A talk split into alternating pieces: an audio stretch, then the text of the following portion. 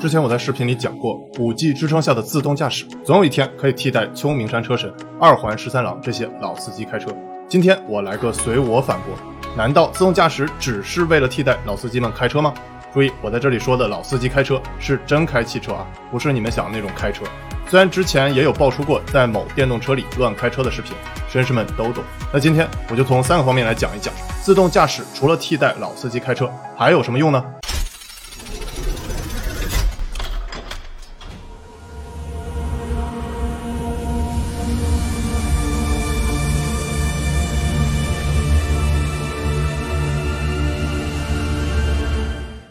我是小尼，谈车说科技。本集视频还是遵循我的标准，随你反驳。自动驾驶除了替代老司机开车，还有三个作用：一、进步替代加大众个性化；二、改善效率；三低三、出行新范式诞生。先说第一点，进步替代加大众个性化。首先，我要纠正秋名山车神们的一个误区啊，自动驾驶并不是限制了你的驾驶快感和个性释放，而是给了你更多的选择，可以丰富你的进步替代加大众个性化。想要彻底理解我所说的进步替代加大众个性化，这里需要引入一个丹尼时虚模型。模型分为两大时代，分别为实体时代和虚拟时代。那我们先看实体时代，横坐标代表了存量替换还是进步替代，纵坐标代表了大众化还是个性化。举个例子你就明白了。在实体时代，比如同样都是用来装东西的，塑料袋的发明就是满足了左上角存量需求加大众化，而 LV、爱马仕奢侈品包虽然也是装东西的。但是更多是为了满足与众不同，说白了就是要和普通大众区分开的需求。但福特 T 型车这种大众产品和保时捷、宾利这种豪华车的出现，分别是实体时代的右上角和右下角，指的就是替代了当时落后的骑马出行。福特 T 型车是大众化产品，而保时捷豪车是个性化产品，很好理解啊，看看售价和销量就知道了。但我们现在逐渐过渡到虚拟时代。最明显的特点就是纵轴消失了。注意关键词：纵轴消失。说白了，就是虚拟时代的产品可以同时满足人们的大众化和个性化。虚拟时代坐标轴的左侧，典型的就是我们中国互联网公司擅长的应用式创新。比如我在之前 Data 第三集讲过的拼多多是保险公司，还有字节跳动这种公司，就是抓住了从实体时代过渡到虚拟时代的机会，做出了今日头条、抖音这种个性化的推荐产品。虽然形式不同，但内核逻辑相同。这个等我以后讲字节跳动时再详细聊吧。你们感兴趣吗？点赞破一万我就聊啊。所以说你们点不点赞我都要聊，只是早点晚点的事儿。欢迎大家点赞催更啊。而自动驾驶呢，属于虚拟时代坐标轴的右侧。说白了就是一种全新体验。我曾经在拉斯维加斯 CES 展会上第一次坐自动驾驶车，我猜这种感觉类似一百多年前骑马的人从过渡到开汽车的新奇感吧。虽然我们现在看自动驾驶还是有点呆萌的高级辅助驾驶，就像个铁憨憨啊。处于 L 二至 L 三级别之间，各大车企和科技公司提供自动驾驶功能仍然只是标准品，但未来自动驾驶功能会像打游戏时的各种难度啊，你可以选择不同适合你的模式，有佛系开车自动驾驶模式，也有狂躁自动驾驶模式。这也是为什么我在开头说，自动驾驶并不是限制了你的驾驶快感和个性释放，而是给了你更多的选择。就像你可以选择用扑克牌和亲戚朋友斗地主，也可以窝在电动车里斗地主，这不香吗？还有一个关键点，为什么我们可以感受到近几十年科技进步如此之快呢？那是因为虚拟时代的进步还会反哺实体时代的产品高速迭代，进而形成正循环，这就形成了完整的丹尼时虚模型。好了，说完了第一点，自动驾驶是进步替代加大众个性化。接着说第二点，改善效率三 D。虽然老司机开车感觉很爽啊。但不得不承认，目前驾驶汽车是一件效率极其低下的事情，主要体现在三低：第一低，能源利用率低；第二低，使用时间少。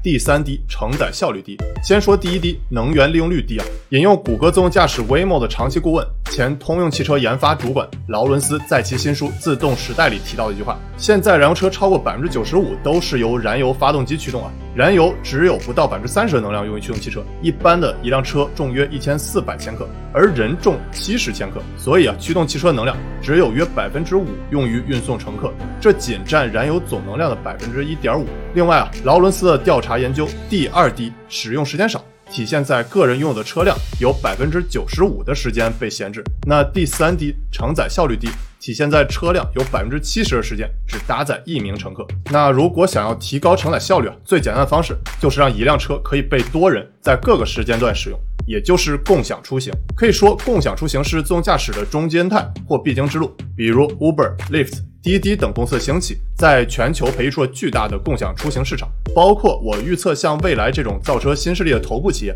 未来也会涉足共享出行市场，让经济和便利不断战胜汽车所带来的身份的认同感，让共享逐渐渗透进人们的生活方式和出行方式啊。所以未来会出现三步走啊，从老司机开车到共享出行，再到自动驾驶加上共享出行。那我目前只是处于第二阶段。那基于此呢，完全自动驾驶汽车协同网络将有能力为需要出行人们调度汽车，让同线路的人们共享。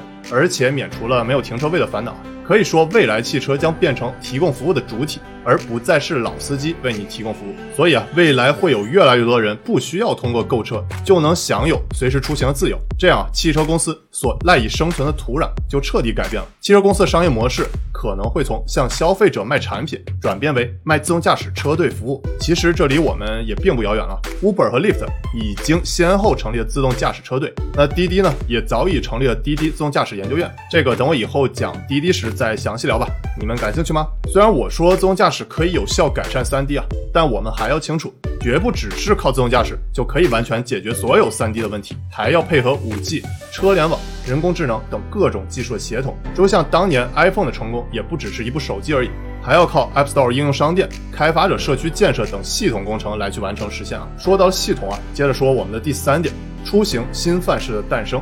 科学革命的结构这本书里提出啊，起先是具有一个范式而致力于解谜的常规科学，随后呢是严重的反常引发危机，最终由于新范式的诞生，危机得以平息。所以啊。自动驾驶的意义绝不只是帮你省心省力的开车而已，而是一个新范式的诞生，或者叫整体系统的变革。比如汽车的使用权和所有权的割裂。这就像我之前所说，当自动驾驶越成熟，人们花大价钱买一辆车的意愿也就越低。类似共享单车的出现，让人们买一辆自行车的意愿也更低了。虽然自动驾驶的愿望很美好，但是这种出行新范式非常容易被人抵触。自动驾驶无用论者真的是太多了，就像当年人们对智能手机的反抗情绪，iPhone 能有我的诺基亚当板砖好使吗？那为什么我们经常容易抵触新范式呢？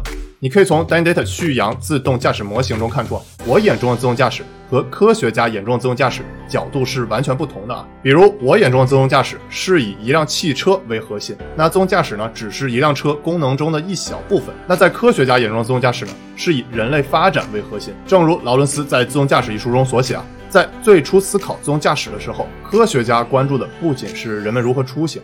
而且是如何能使这个系统更有效率？所以啊，在我看来，自动驾驶绝不仅仅是汽车的功能之一啊，自动驾驶更是一种能力。除了可以放在车上，未来还有可能放在其他的运输工具上。给大家一个脑洞大开的开放性问题啊，你认为未来自动驾驶还可以放在什么运输工具上呢？给大家举个例子啊，卡耐基梅隆大学做机器人研究工作的教授经常讲，在自然界，什么动物是最灵活的呢？